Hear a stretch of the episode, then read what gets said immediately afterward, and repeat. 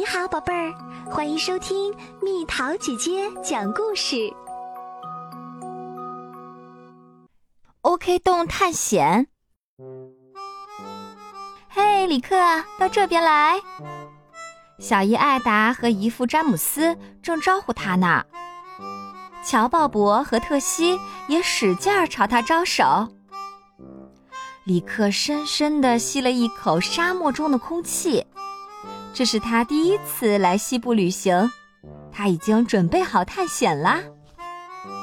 他们一到 OK 农场，特西就把里克往马棚里拉。我们要带你看看这里，乔鲍勃说。查理，OK 农主的经理，帮里克装好了马鞍，然后他们就出发啦。立刻笑了，再次见到表兄妹真是太好了。他们向平顶山骑去的时候，李克注视着这些山，在傍晚光线下，它们像金子一样闪着光芒。这边，李克，特西喊道：“我想让你看一个东西。”这是我们的魔法小溪，特西说。他把一只用树枝做的小船放进水里，它消失了。李克说：“它飘到哪儿去了？”就在这时，乔鲍勃大喊起来：“猎狗，伙计，你在哪儿啊？”他往那边去了。李克指着一个灌木丛说：“他追一只小兔子呢。”特西笑起来。那是长耳野兔。猎狗叫了一声，从峭壁上的一个洞中窜了出来。呼！一群毛茸茸的棕色动物跟着它飞了出来，掠过他们的头顶，飞走了。蝙蝠！李克大叫道：“它们咬人吗？它们会吸人血吗？”特西咯咯地笑了。嘿，蝙蝠吃昆虫，不吃人。孩子们往黑暗的洞口里面看去，一阵凉风掠过他们的脸，是个山洞。李克说：“特西兴奋起来，我们可以进去吗？”“不，太阳快要下山了。”乔鲍勃说：“我们最好还是回去吧。”我们发现了一个山洞。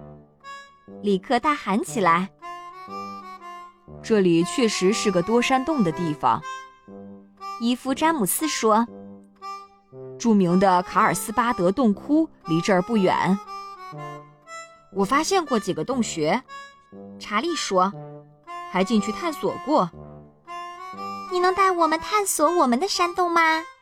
特西问。“当然可以。”查理说。明天我们进城去买需要的东西。李克已经等不及了。第二天早上，查理带着孩子们去了老雷鸟商店。这儿简直跟电影里一样，李克说。查理买了安全帽、绳子和手电筒。乔鲍勃把糖棒扔进篮子，补充能量用。他解释道。看这个，迪克。特西指着一张陈旧的通缉告示说：“他们是抢劫驿站马车的强盗。”我很好奇，他们被抓到没？李克说：“没有。”查理说：“而且没人知道他们是不是真的抢劫犯。”那天下午，查理和孩子们匍匐着爬进了平顶山上的洞口。他们走进了一个小小的黑暗的空间，李克是最后一个直起腰来的。这儿有蝙蝠吗？别害怕哟，乔鲍勃取笑他。没问题，李克说：“我可以走了。”特西用手电筒照亮了洞壁。巴顿兄弟，李克说。也许他们把从驿站马车抢来的东西藏在这儿了。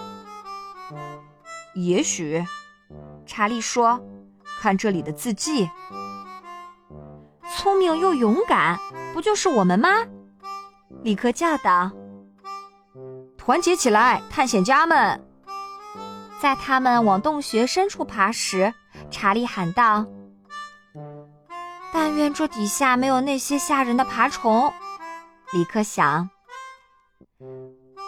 希望从这条路走能找到金子。”特西想：“希望查理记得带糖棒了。”乔鲍勃想。猎狗用爪子挠乔鲍勃，这是什么？伙计，乔鲍勃从猎狗嘴里拽出一个袋子，一把黄铜钥匙和一块金币从袋子里掉了出来。宝贝一定在这里。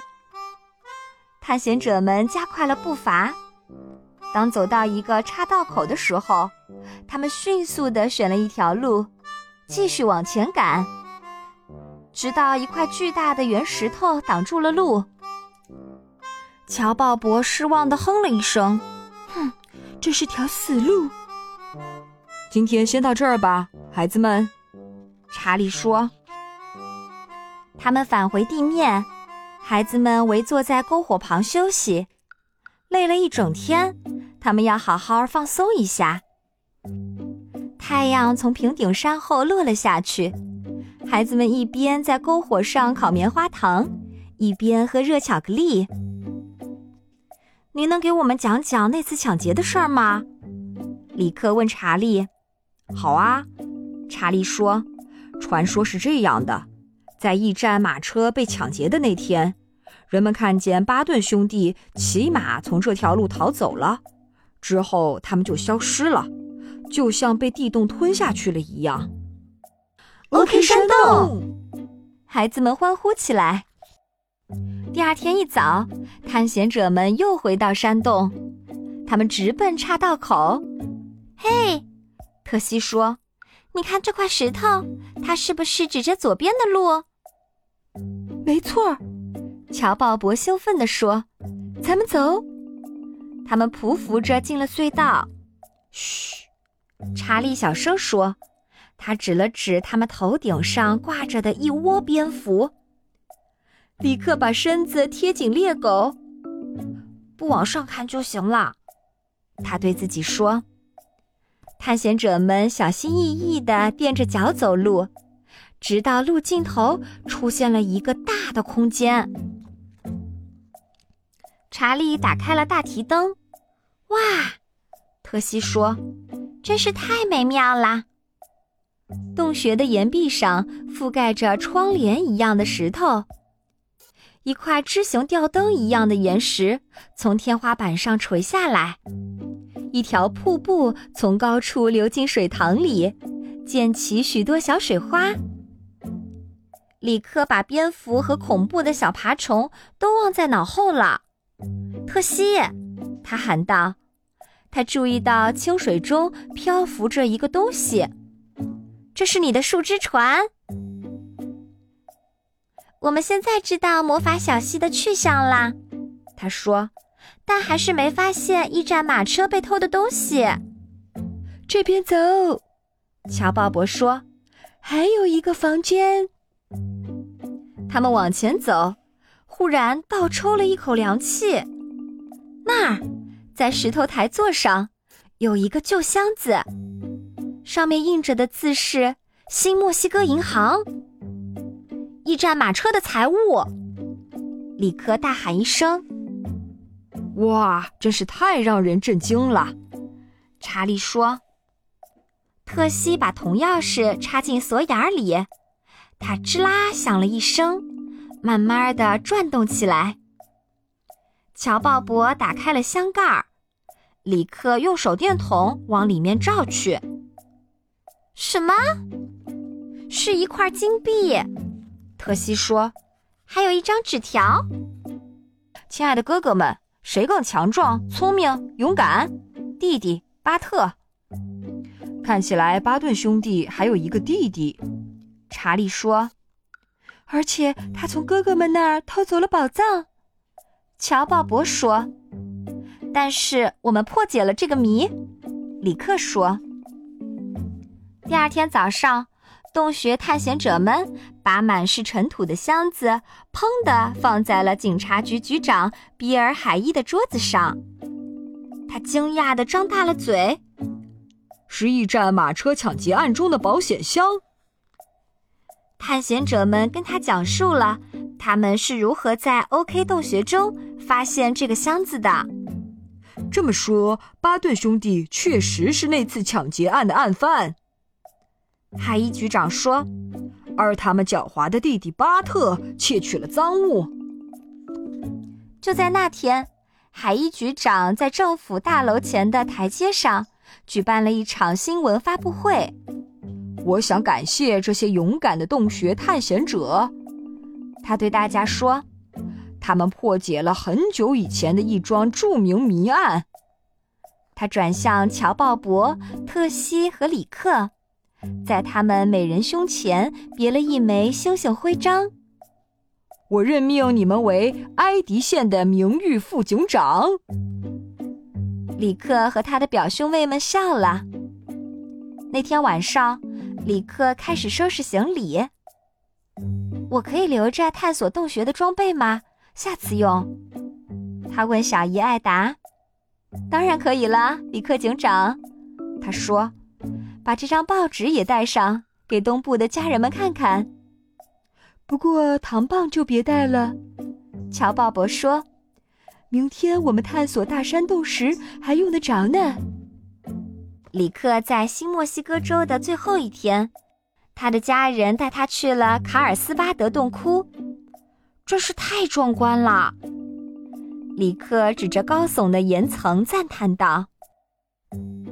和 OK 洞穴差不多，就是大一些。特西说：“大多了。”乔·鲍勃说：“到里克说再见的时候了。”特西给了他一个大大的拥抱。这儿还有许多谜等着咱们探索呢，他说。“是啊。”乔·鲍勃说，“而且你作为副警长有责任回来。”里克笑了。他已经在暗暗计划下一次的旅行了。